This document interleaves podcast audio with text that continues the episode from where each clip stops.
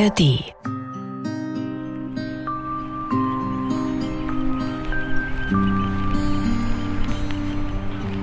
Kegelrobben waren hier wirklich für Jahrhunderte, muss man sagen, verschwunden. Es gab dann die ersten dokumentierten Sichtungen aus den 80er, 90er Jahren hier um Helgoland herum. Und dann, dann da hat es nochmal so 10, 15 Jahre gedauert, bis die Tiere hier tatsächlich das erste Mal ein Jungtier zur Welt gebracht haben. Diese Momente einfach mit den Tieren fast alleine für sich zu haben, einfach nur sie ja, bei, bei ihrem Lebensrhythmus so zu beobachten, was sie so tun, finde ich einfach auch immer unglaublich schön, wenn man doch immer noch mal was Neues entdeckt, was Neues lernt. Moin. Die Reportage. Ein Podcast von NDR Info. Natur. Heute geht es auf die Insel, die mit dem roten Felsen nach Helgoland, mitten in der Nordsee, etwa 50 Kilometer vom Festland entfernt. Da kann man das größte in Deutschland vorkommende Raubtier sehen, die Kegelrobbe. Meistens schwimmen die Tiere im Meer und kommen nur wenig an Land, aber zweimal im Jahr liegen sie dort wirklich zuhauf am Strand und da kann man sie natürlich sehr gut beobachten. Ich bin Karin Busche, willkommen zu unserem Naturpodcast. Diese und viele andere Folgen von Moin die Reportage Natur gibt es auch in der ARD Audiothek. Kegelrobben waren in der deutschen Bucht schon fast ausgestorben. Wie es gelungen ist, die Art davor zu bewahren, was zu ihrem Schutz getan wird und warum sich die Tiere im Winter und im Frühjahr ein Plätzchen am Strand suchen. Darum geht es heute bei uns. Janine Artist hat eine Expertin getroffen, beim Kegelrobben-Monitoring begleitet und sie ist jetzt bei mir im Studio, um davon zu erzählen. Hallo Janine. Hallo Karen. Du hast dich mit der Biologin Rebecca Ballstedt getroffen, die wir ja auch gerade schon gehört haben, um Kegelrobben zu beobachten. Erstmal hattest du eine ruhige Überfahrt. Ja, tatsächlich war das sehr ruhig. Angenehm. Wo genau war der dann unterwegs? Ähm, das war auf der Düne. Äh, das ist eine kleine, flache Nebeninsel von Helgoland, die, wie der Name ja schon vermuten lässt, äh, hauptsächlich aus Dünen besteht, aus mhm. Sanddünen. Und die hat drei Strände, den Nordstrand, den Südstrand und die Ade. Und ich habe Rebecca morgens am Fähranleger auf Helgoland getroffen und dann sind wir mit der kleinen Fähre Witte Cliff äh, zur Düne rübergefahren. Das dauert so etwa fünf bis sieben Minuten nur. Und dann sind wir dort zum Nordstrand gegangen. Und Rebecca hatte ein Spektiv dabei. Das ist ja so eine Art Fernglas auf einem Ständer mit drei ausfahrbaren Beinen. Und mehr oder weniger direkt am Anfang vom Strand lagen dann auch schon die ersten Kegelrobben äh, im Sand, so ganz träge in der Sonne, haben sich ab und zu mal gekratzt und so. Und Rebecca hat da ihr Spektiv aufgebaut, ähm, damit sie die Tiere quasi von nahem sehen kann und hat unter anderem geguckt, ob Kegelrobben dabei sind, die nach ihrer Geburt mit Plastikmarken markiert worden sind. Das sind hier vor allem Bullen, die vor uns liegen, also männliche Kegelrobben.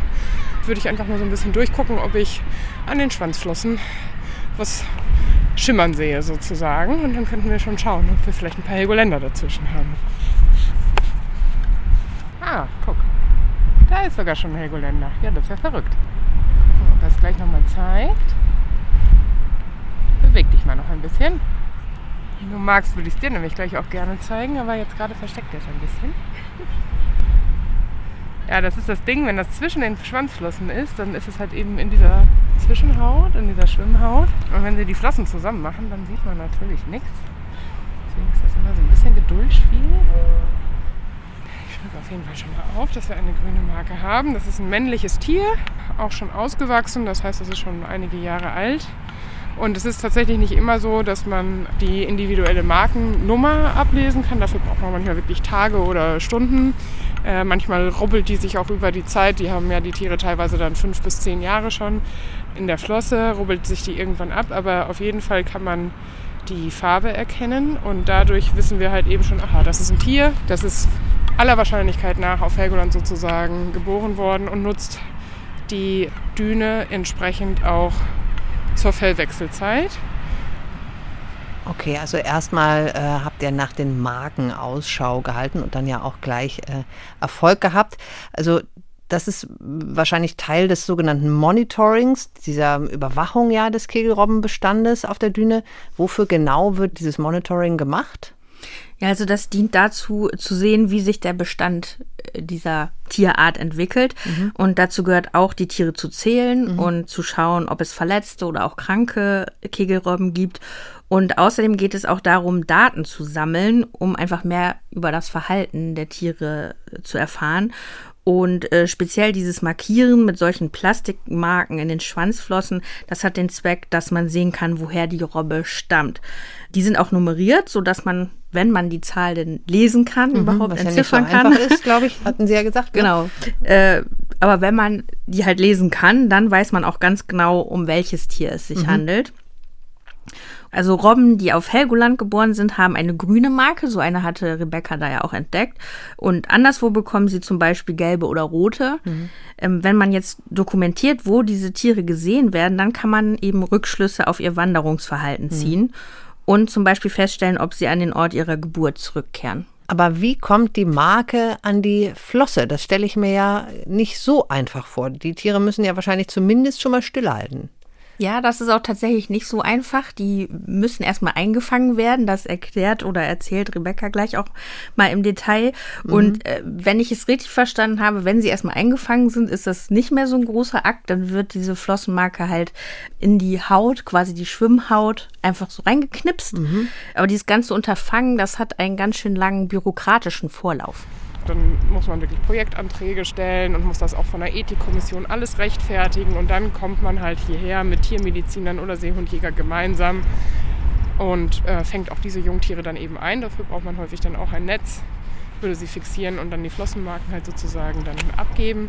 Mittlerweile wird auch jetzt hier nicht mehr jedes Tier markiert, weil wir einfach, wir hatten letztes Jahr auch wieder über 600 Geburten hier auf der Düne. Das macht einfach keinen Sinn. Wir sehen, dieser Wurfplatz hat sich etabliert, auch gut etabliert, der Bestand der Kegelrauben wächst und da gäbe es keinen riesigen Erkenntnisgewinn mehr halt sozusagen. Ne? Aber es werden einzelne Tiere zum Beispiel auch besendet, um halt eben deren Wanderungsverhalten dann eben entsprechend nachvollziehen zu können. Genau. Ja, die bekommen dann so einen GPS-Sender, mit dem man sie tracken kann. Und die Robben haben einen ganz schön großen Aktionsradius, äh, hat man dadurch festgestellt. Die wandern bis zu 500 Kilometer, also in einem Umkreis von bis zu 500 Kilometern. Und äh, die können auch ganz schön schnell schwimmen, so um die 30 Kilometer pro Stunde. Nicht schlecht. Und Rebecca hat ja auch gerade gesagt, es gibt jetzt mehr als 600 Geburten pro Jahr auf der Düne. Das erscheint mir doch ganz schön viel, ne? Ja, auf jeden Fall, das sind jetzt so, die letzten Jahre sind wirklich Rekordjahre gewesen und Kegelrobben, das hattest du ja eingangs auch schon gesagt, waren bei uns in deutschen Gewässern so gut wie ausgerottet. Ähm, sie wurden durch den Menschen gejagt. Sie fressen unter anderem Heringe und Dorsche und mhm. wurden so als Konkurrenz oder Gefahr, mhm, Feinde mhm. der Fischerei gesehen. Aber seit den 1970er Jahren stehen sie jetzt unter strengem Schutz. Äh, sie gehören laut Bundesnaturschutzgesetz zu den besonders geschützten Arten, weil sie eben vom Aussterben bedroht waren in unseren Breiten. Und dann kamen sie langsam zurück. Und rund um die Jahrtausendwende gab es dann die ersten Kegelrobbengeburten auf der Düne und seitdem geht es mehr oder weniger kontinuierlich bergauf. Und das freut natürlich auch Rebecca. Also ich finde, es ist echt auch eine Geschichte, wo man sagen kann, das ist eine Erfolgsgeschichte, wie Naturschutz auch funktioniert. So, was wir da geschaffen haben, auch mit unseren Anrainerstaaten, dass die Tiere hier wieder heimisch werden konnten. Das ist immer wieder schön, auch wenn ich sie dann hier besuche und beobachte. In der Nordsee zwischen den Niederlanden, Dänemark und Deutschland leben jetzt laut Rebecca inzwischen wieder etwa 9600 Kegelrobben. Hm. Und du warst ja Ende April auf der Düne und Rebecca hat vorhin da von der Fellwechselzeit gesprochen. Das hatte ich so gar nicht vermutet. Machen die das einmal im Jahr oder zweimal oder, oder wie ist das mit dem Fellwechsel bei Kegelrobben? Die machen das einmal im Jahr und das ist immer im Frühjahr, mhm. dass Kegelrobben ihr Fell wechseln, weil das halt mit der Zeit abstumpft und dann irgendwann auch nicht mehr so wasserabweisend ist. Und Ausnahme sind die Jungtiere, Mhm. die, äh, wenn sie wenige Monate zuvor erst geboren worden sind, im April dann eben nicht nochmal das Fell wechseln müssen, weil sie ja ein frisches äh, Fell haben. Mhm. Und diese Fellwechselzeit läuft etwa von März bis Mai. Da liegen dann wirklich hunderte Tiere am Strand und schubbern sich da im Sand äh, das alte Fell ab. Und im Winter ist es auch voll am Strand. Da beginnt im November die Wurfzeit, das heißt, der Nachwuchs kommt zur Welt und daran schließt sich auch gleich wieder die Paarungszeit an. Mhm. Das geht dann bis in den Januar hinein. Okay, das, die sind also recht busy da in den Wintermonaten. Das heißt, die liegen da vor allem ja, in den Wintermonaten am, am Strand rum und da kann man sie am besten dann wahrscheinlich beobachten? Ja, im Winter und eben im Zum Fellwechsel. April, so. Okay. Frühjahr. Und ich glaube, ich bin mir gar nicht sicher, ob es Seehunde waren oder Kegelrobben. Auf jeden Fall habe ich mal was in der Ferne auf einer Sandbank gesehen auf dem Weg nach Föhr. Aber ich stelle mir vor, so eine Kegelrobbe aus der Nähe, das ist schon ein imposanter Anblick, oder? Ja, allerdings, also ich finde das immer wieder, ich habe die schon öfter gesehen, sehr, sehr beeindruckend und faszinierend, weil man eben auch eben sehr nah dran ist und sie nicht in der Ferne irgendwo auf einer Sandbank sieht. Die sind auch ausgewachsen, wirklich ziemliche Brocken. Die Bullen, also männliche Kegelrobben, werden bis zu zweieinhalb Meter lang und äh, wiegen bis zu 300 Kilo. Wow, das ist ja echt mal eine Zahl. Richtig, das sind richtige Kavenzmänner. Und also im Gegensatz zu Seehunden, wenn ich jetzt mal auf das Aussehen äh, komme, haben sie nicht so ein rundes Kulleraugengesicht. Das ist ja bei Seehunden so dieses Kindchenschema, das viele auch so niedlich finden. Sondern der Kopf von Kegelrobben wirkt eher so lang gestreckt und fällt von der Stirn zur Schnauze so ganz gerade ab. Und wenn die da so am Strand rumliegen, die reißen auch manchmal ihr Maul auf, dann kann man da ihre spitzen äh, Raubtierzähne sehen. Und also die weiblichen Kegelrobben, die sind etwas zierlicher als die Bullen, wobei zierlich jetzt immer noch nicht heißt, dass sie Wie viel Kilo haben die? Das habe ich tatsächlich gerade nicht so genau im Kopf, aber sie sind trotzdem noch ziemlich groß und schwer, auch wenn sie zierlicher als die Bullen sind. Und die Weibchen, die haben recht helles Fell mit dunklen Flecken. Und das Fell von männlichen Kegelrobben ist eher dunkel, also da kann man die auch dann ganz gut unterscheiden.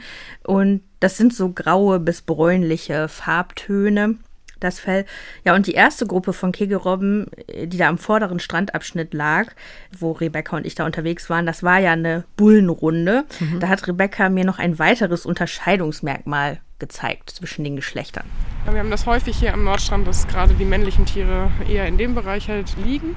Und man kann das auch sehr schön sogar mit bloßem Auge sehen. Wenn du mal guckst, wenn die auf der Seite liegen, sieht man die Geschlechtsöffnung. Das ist so ein runder Kreis, Pinöpel quasi, der im unteren Teil des Bauches sich nach oben drückt. Und da ist eben dann der Penis drin versteckt. Und daran, das ist eines der Geschlechtsmerkmale, an denen man halt dann auch männliche und weibliche Tiere auch mit zusätzlich noch auseinanderhalten kann. Und hier haben wir jetzt eigentlich fast eine ausschließliche Männertruppe liegen. Und dann gucken wir mal, wie es weiter drüben ist, ob wir dann auch noch ein paar Weibchen zu sehen bekommen. Die sehen jetzt relativ friedlich aus. Als ich gestern hier mal geguckt habe, äh, habe ich auch so einige, ich weiß nicht, ob es Rangeleien unter Bullen waren. Was wäre denn das naheliegendste jetzt zu dieser Jahreszeit?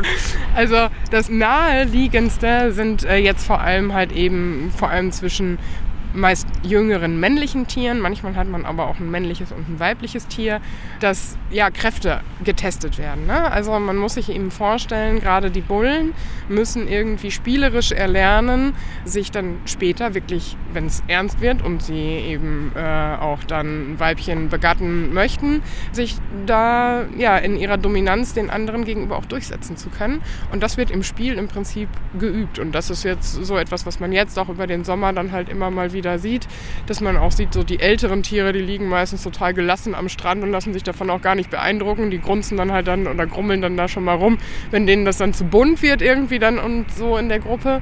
Ähm, aber für die Jüngeren ist das eben ganz, ganz wichtig, um das zu trainieren. Ansonsten ist es wirklich so, dass sie ihre Kraftreserven jetzt gerade während der Fellwechselzeit auch immens schonen. Also das sieht so banal aus, dass die jetzt hier liegen. Das Fell sieht teilweise so ein bisschen schmutzig aus und schmuddelig aus. Ähm, und ansonsten passiert nicht viel. Aber man muss sich wirklich vorstellen, dass der gesamte Körper Rohstoffe herstellen muss, um neue Haare zu produzieren. Und das auf einen Schlag über den gesamten Körper.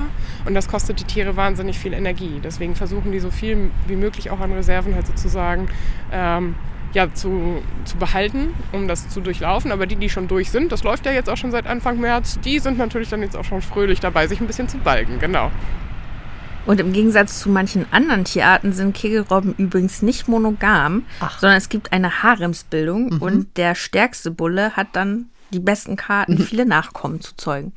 Aha, und Rebecca hat ja auch gerade gesagt, dass die alten Bullen, die möglicherweise schon viele Nachkommen gezeugt haben, dann manchmal auch irgendwie so, ja, Grunzen oder Grummeln, hat sie, glaube ich, gesagt. Hast du das auch mal gehört von denen? Also grunzen oder grummeln tatsächlich nicht, aber manchmal geben sie auch so Laute von sich, die sich anhören wie ein leises Jaulen oder Wimmern. Das habe ich ziemlich oft gehört und da habe ich Rebecca auch gefragt, was es damit eigentlich auf sich hat. Also ich habe mal gelernt, dass man zum Beispiel bei, bei Kegelraum relativ, also sagen wir mal, äh, Laute eigentlich meistens nur von sich gibt, um in irgendeiner Form deutlich zu machen, mir passt hier gerade irgendwas nicht. Also, und das ist dann häufig halt eben dieses Heulen, das ist dann immer so ein Huuu oder sowas in der Richtung. Kegelrobben sind Einzelgänger. Aber nichtsdestotrotz ist es da immer sozusagen dieser Instinkt, mehr Augen sehen mehr. Aber dann kommt es halt auch schon mal dazu, dass Einzelgänger, äh, die sie nun mal sind, sich dann auch irgendwie genervt fühlen, wenn da halt so viel anderes an Kegelrobben um sie herum liegt. Und dann kommt es halt eben dann mal entweder dazu, dass man sich auch mal anfaucht. Das gibt es tatsächlich auch. Das sieht man aber mehr zur Wurfzeit dann tatsächlich. Und ähm, dann gibt es auch noch so ein paar andere Sozialverhalten, die die Tiere dann eben an den Tag legen, um auf sich aufmerksam zu machen oder darauf aufmerksam zu machen, dass der andere jetzt besser nicht noch näher kommen sollte. Und das mit dem Abstand halten, das gilt nicht nur für die anderen Kegelrobben, sondern auch Menschen sollten den Tieren nicht so auf die Pelle rücken. Auf der Düne stehen auch überall Schilder, dass man mindestens eine Distanz von 30 Metern einhalten sollte, zum Schutz der Tiere und natürlich auch zum eigenen Schutz. Ja, das ist ja wahrscheinlich auch nicht so ganz ungefährlich, wenn so ein 300 Kilo Raubtier sich bedrängt fühlt. Weiß ich jetzt auch nicht, ob ich dem unbedingt gegenüberstehen möchte. Halten sich denn die Leute daran, diesen Abstand zu halten? Also die meisten wohl schon, aber es gibt auch welche, die zum Beispiel für Fotos auch näher rangehen. Rebecca hat mir erzählt, dass sie vor kurzem sogar einen Mann äh, gesehen hat, der sich so in Tarnkleidung mitten in eine Gruppe von Kegelrobben gelegt hat. Und das ist natürlich ziemlich extrem und mhm. auch wirklich eine Ausnahme. Ich musste auch zweimal gucken, ist das jetzt ein Tier oder ein Mensch? Aber es waren dann halt eben keine Schwanzflossen, sondern es waren zwei Beine. Es geht um deine eigene Gefährdung auf der einen Seite dass wir auch finden, dass wir den Tieren nicht so nahe kommen sollten, um auch die Scheu sozusagen, die natürliche halt eben nicht zu reduzieren und dass man auch so eine Art Vorbildfunktion hat. Ne? Also wenn man hier eben andere Gäste, Kinder oder wie auch immer rumlaufen sieht und die sehen, wie, wie nah man da eben drin rumliegt, ist das schon halt schwierig. Der war einigermaßen verständnisvoll dann und hat sich auch von mir rauskomplimentieren lassen. Aber ja, man staunt halt manchmal so. Ne? Aber das sind Einzelfälle. Die allermeisten, habe ich auch den Eindruck, machen das sehr, sehr bewusst, dass sie das Naturspektakel schon genießen, aber auch wissen, dass sie was dafür tun tun müssen, dass die Tiere halt hier, hier bleiben und das ist unter anderem Abstand halten. Ja, die meisten verhalten sich also vernünftig und der Mann im Tarnanzug hat sein Fehlverhalten dann ja auch eingesehen. Aber manchmal gibt es das auch, dass äh, Leute eher ungehalten sind, wenn sie dann aufgefordert werden, den Abstand einzuhalten. Es kommt auch immer viel auf die Ansprache an, muss man dazu sagen. Die allermeisten, wenn man eben ne, sich auf ihre Ebene erstmal einlässt und ihnen nicht direkt einen Vorwurf macht, was machen Sie da? Kommen Sie da weg? Und dann wird sich jeder von uns, glaube ich, angegriffen fühlen. Aber wenn man halt eben entsprechend anders auf die Leute zugeht, würde ich sagen, 80 bis 90 Prozent der Leute haben ein Verständnis, wissen möglicherweise dann in dem Moment auch, dass sie vielleicht ein Stück zu weit gegangen sind. Und dann gibt es halt eben ein paar Leute, die wirklich es besser wissen oder meinen, es besser zu wissen. Aber da versuche ich auch häufig gar nicht meine Aufmerksamkeit drauf zu lenken. Das ist egal, bei welchem Thema sozusagen in unserer Gesellschaft so. Und da muss man dann eben in dem Moment durch.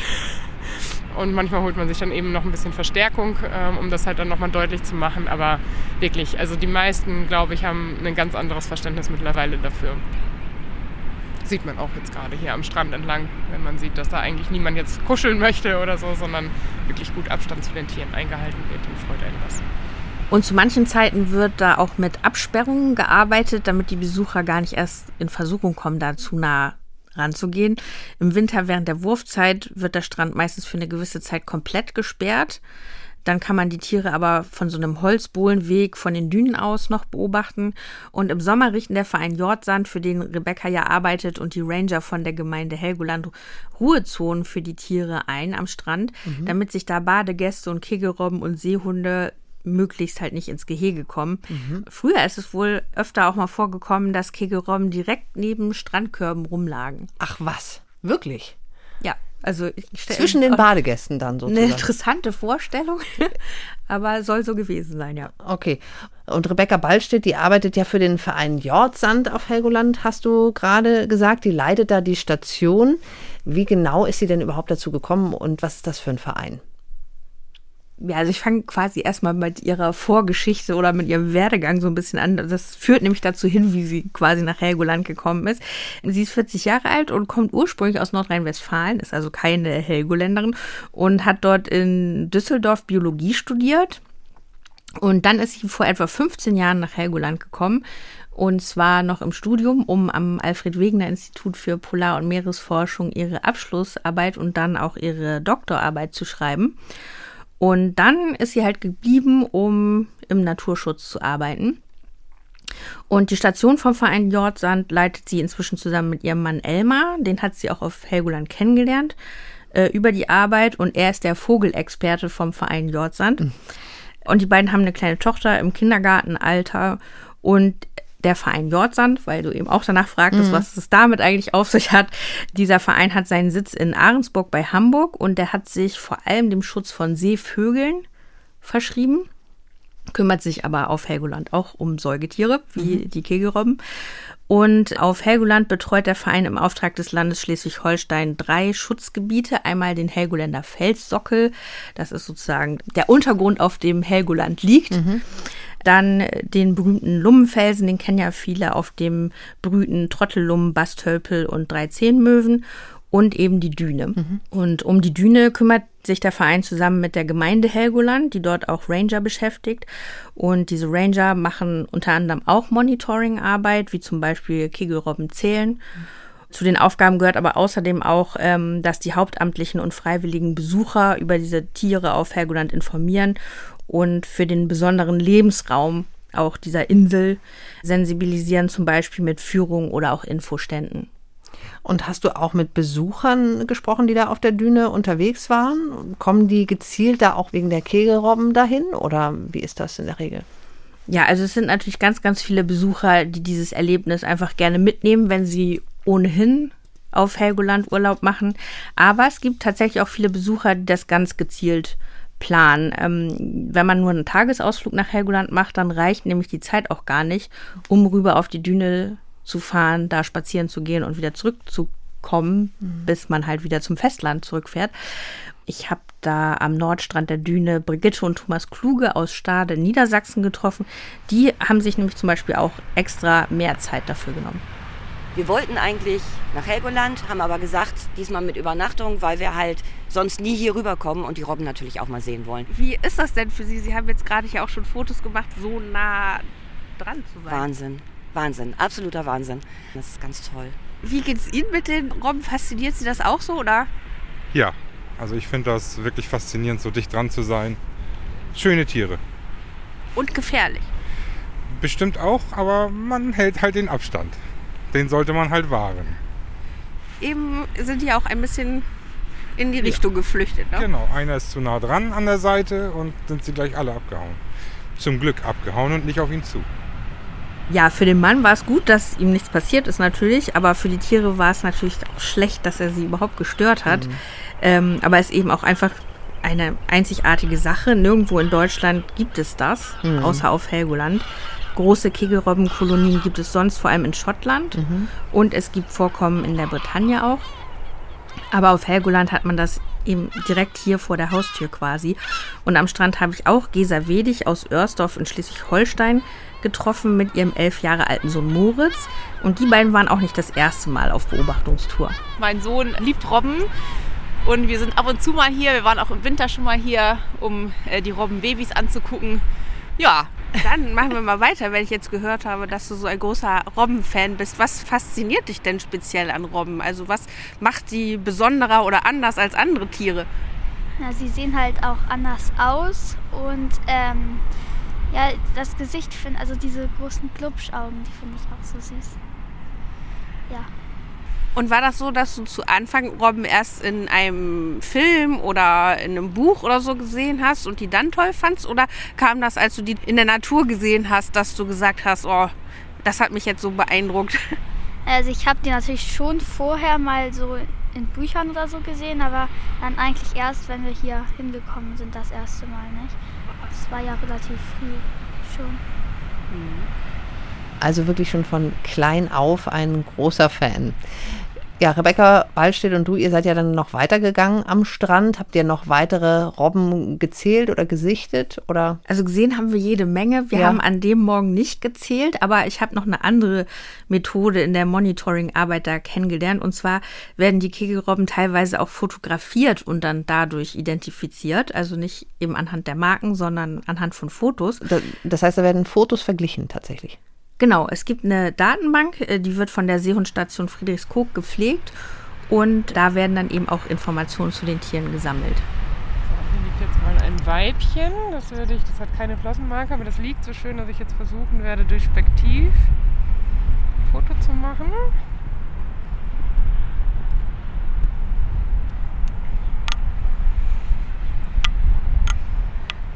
Und das Weibchen, das du gerade fotografiert hast, da hattest du gesagt, das hat keine Marke oder Sender oder irgendwas. Genau. Zu welchem Zweck hast du das jetzt dokumentiert? Genau, das dokumentiere ich jetzt, damit ich das in die, den Kollegen für die Foto-ID-Datenbank geben kann. Also man kann jetzt hier, du kannst ja auch mal mitgucken, ne, durch das Spektiv geht das relativ gut. Das heißt, ich kann halt vor allem halt die Hals- und die Seitenansicht sehen. Bei dem Weibchen ist es eben so, dass sie jetzt keine sehr ausgeprägte Musterung hat, aber auch das ist sozusagen ja ein Kennzeichen, was dann einfach in die Foto-ID reingeht. Das ist natürlich im Fellwechsel auch ein Stück weit schwierig, ne? weil sie jetzt so ein bisschen schmutzig hier ist. Aber trotzdem werde ich das Steffi mal schicken und dann wird sie mir sagen, ob sie damit was anfangen kann oder nicht. Ist die Feldzeichnung dann sowas wie der Fingerabdruck oder? Ja, so ähnlich kann man sich das tatsächlich vorstellen, vor allem bei Kegelrobben. Das ist bei Seehunden ein bisschen anders. Da kann man die Methode zum Beispiel nicht so anwenden, weil die sehr ähnlich aussehen. Aber bei Kegelrobben lässt sich ja schon unterscheiden, ob es sich um männliche oder weibliche Tiere in aller Regel äh, handelt. Und dann ist es noch so, dass das Gescheckte in dem Fell, also eher die schwarzen Flecken auf hellem Grund für Weibchen oder die dunklen Flecken bei den Männchen, wirklich individuell sind wie unser Fingerabdruck und das behalten die Tiere auch ihr Leben lang. Und wenn man die dann halt von einer bestimmten Position aus abfotografiert, kann man das in eine Datenbank zu den Kollegen der Seehundstation geben und die gucken dann eben nach, ach, das ist Sternchen oder Maya oder wie auch immer, die ist dann und dann auf Helgoland geboren worden oder die haben wir jetzt schon neun Jahre nicht mehr gesehen oder oder oder. Hat man nicht immer Treffer dabei, das ist schon auch eine sehr mühsame Arbeit, aber man freut sich umso mehr, wenn man dann wirklich mal ein paar Tiere dabei hat. Ja, wir sind dann auch noch ein Stückchen weitergegangen. Das hat man auch gerade gehört, so ein bisschen atemlos äh, beim Sprechen. Ähm, die Tiere lagen dann da weiter träge herum, also im hellen Sand an der Wasserkante. Das Wetter war total toll, sonnig, mit ein bisschen Wind um die Nase. Und es kamen auch nach und nach immer mehr Besucher auf die Düne. Aber es war so insgesamt eine sehr entspannte Atmosphäre. Und dann hat Rebecca ihr Spektiv nochmal vor einer weiteren Kegelrobbengruppe aufgestellt. Ja, Naturbeobachtung ist sehr meditativ tatsächlich. Und die großen Highlights hat man tatsächlich auch, ich manchmal sogar, Gott sei Dank, nicht jeden Tag. Also, und das ist eben auch etwas, was ich bei dieser Arbeit zum Beispiel sehr schön und erdend finde, dass es gar nicht darum geht, dass man irgendwie ähm, den, den großen Wurf macht. Und dass das auch so eine Entschleunigung hat tatsächlich. So, wo bist du? Da bist du. Dich nehme ich jetzt nämlich mal mit. Du hast so schöne Flecken. Aber dafür müsstest du liegen bleiben. Da hast du keine Lust zu. Ja. ja. Wir waren doch einigermaßen kooperativ. Bei dem Tier siehst du jetzt im Unterschied zu dem anderen, dass das eine sehr deutliche Zeichnung eigentlich hat. Das Tier ist auch ziemlich durch den Fellwechsel durch. Da siehst du halt eigentlich eher nur Sand, aber weniger eben, was wir gerade bei diesem, ich weiß nicht, ob du das sehen konntest, aber bei dem hellbraunen Tier hatten, dass dann eben noch so schmutzige oder alte Haarreste halt da dran waren. Ne? Ja, das sah strubbeliger aus. Genau, das sieht strubbeliger aus. Ne? Und das ist dann natürlich für sie schwerer zu verwerten, aber das ist jetzt auf jeden Fall nochmal ein super Schuss für die Datenbank. Ja, von Menschen gejagt werden Kegelrobben ja seit Jahrzehnten, seit einigen Jahrzehnten nicht mehr. Und der Bestand erholt sich. Gibt es denn trotzdem noch Gefahren oder irgendwas, wo man sich, worüber man sich Sorgen machen müsste? Ja, es gibt was, was für Kegelrobben sehr gefährlich ist, wie aber eigentlich auch für alle anderen Meerestiere. Und das ist der ganze Müll im Meer. Ähm, Reste von Fischereinetzen zum Beispiel, die können die Robben verletzen oder im schlimmsten Fall sogar tödlich für sie sein, wenn sie sich da drin verheddern. Also gerade um den Hals rum zum Beispiel sieht man schon relativ regelmäßig, Gott sei Dank nicht bei super vielen Tieren, aber man sieht es, äh, so Einkerbungen, sodass die irgendein Plastikband zum Beispiel mal um den Hals äh, getragen haben. Und es gibt für Helgoland und Deutsche Bucht noch relativ wenig Literatur eigentlich zu diesem Thema und dementsprechend nehmen wir das auch immer noch mit auf, um da die Datenbank auch eben entsprechend zu füllen und das dann auch zu publizieren an irgendeiner Stelle. Genau. Aber wenn du jetzt hier ein Tier sehen würdest, das verletzt ist oder das irgendwie ja in irgendwas verheddert ist, kann man da dann noch irgendwie einschreiten? Also was würdest du Hm. dann unternehmen? Also es kommt halt so ein bisschen drauf an, ähm, ich muss halt schauen, wie groß ist das Tier ähm, und ist es jetzt quasi eine schon vernarbte, verheilte Verletzung, dann dokumentiere ich das einfach. Wir machen dann auch ein Foto und gleichen das eben mit unseren bisherigen Beobachtungen ab, ob wir das Tier schon mal gesehen haben oder ob das ein Neueintrag ist. Wenn das ein Tier ist, was möglicherweise wirklich mit Netzteilen hier ankommt, dann rufe ich den Seehundjäger an. Äh, Seehundjäger ist für viele Leute auch nochmal so ein bisschen irreführend, der Begriff. Der Seehundjäger ist tatsächlich heutzutage niemand mehr, der den äh, Tieren im wahrsten Sinne des Wortes ans Leder oder ans Fell will, sondern das ist heute der Jäger und Pfleger. In Schleswig-Holstein heißen sie immer noch Seehundjäger, in anderen Bundesländern sind sie zum Teil auch anders benannt. Und sie ähm, sorgen einfach dafür, dann eben einzuschätzen, ist es möglich, dieses Tier unter anderem dann auch von diesem Müll freizuschneiden. Also bei so kleineren wie ihr da, wie da liegt, ist das weniger ein Problem. Die kannst du dann auch alleine eben einfangen. Bei ausgewachsenen Tieren hast du häufig gar keine Chance. Ne? Also du musst eigentlich die Tiere immer einfangen und bei den größeren Tieren bräuchtest du dann fünf, sechs Leute. Die Man also die Manpower haben wir schlicht und ergreifend häufig nicht.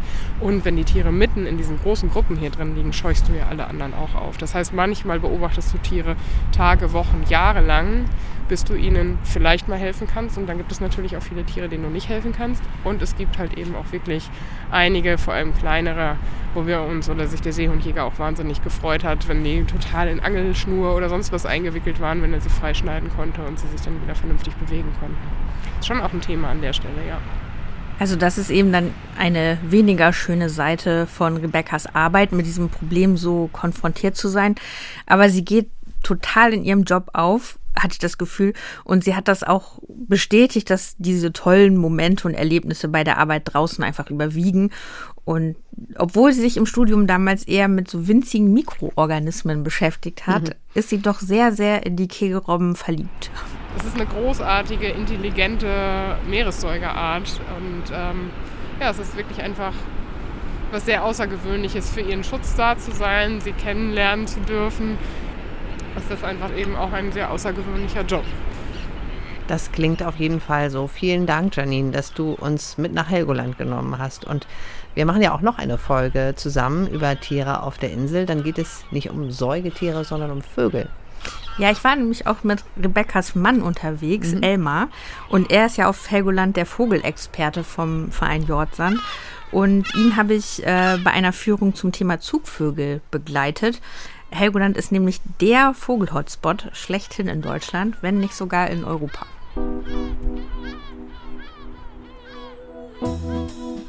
Und wer jetzt noch mehr über die Kegelrobben auf Helgoland erfahren möchte, der kann auch in unsere Show Notes gucken. Da haben wir nämlich ein paar interessante Links gesammelt. Das war Moin, die Reportage. Alle Folgen findet ihr in der ARD Audiothek und natürlich auch online auf ndr.de-info. Und wenn ihr Fragen habt oder Anregungen, Kritik oder Lob, dann mailt uns immer gern. Wir freuen uns an moin.ndr.de. Im Team dabei waren heute Doris Schiederich, Katharina Jetter, Sabine Korbmann und Dennis Pfennig. Ich bin Karin Busche, Janine Artist und ich, wir sagen Tschüss Tschüss. und bis zum nächsten Mal. Ein Podcast von NDR Info.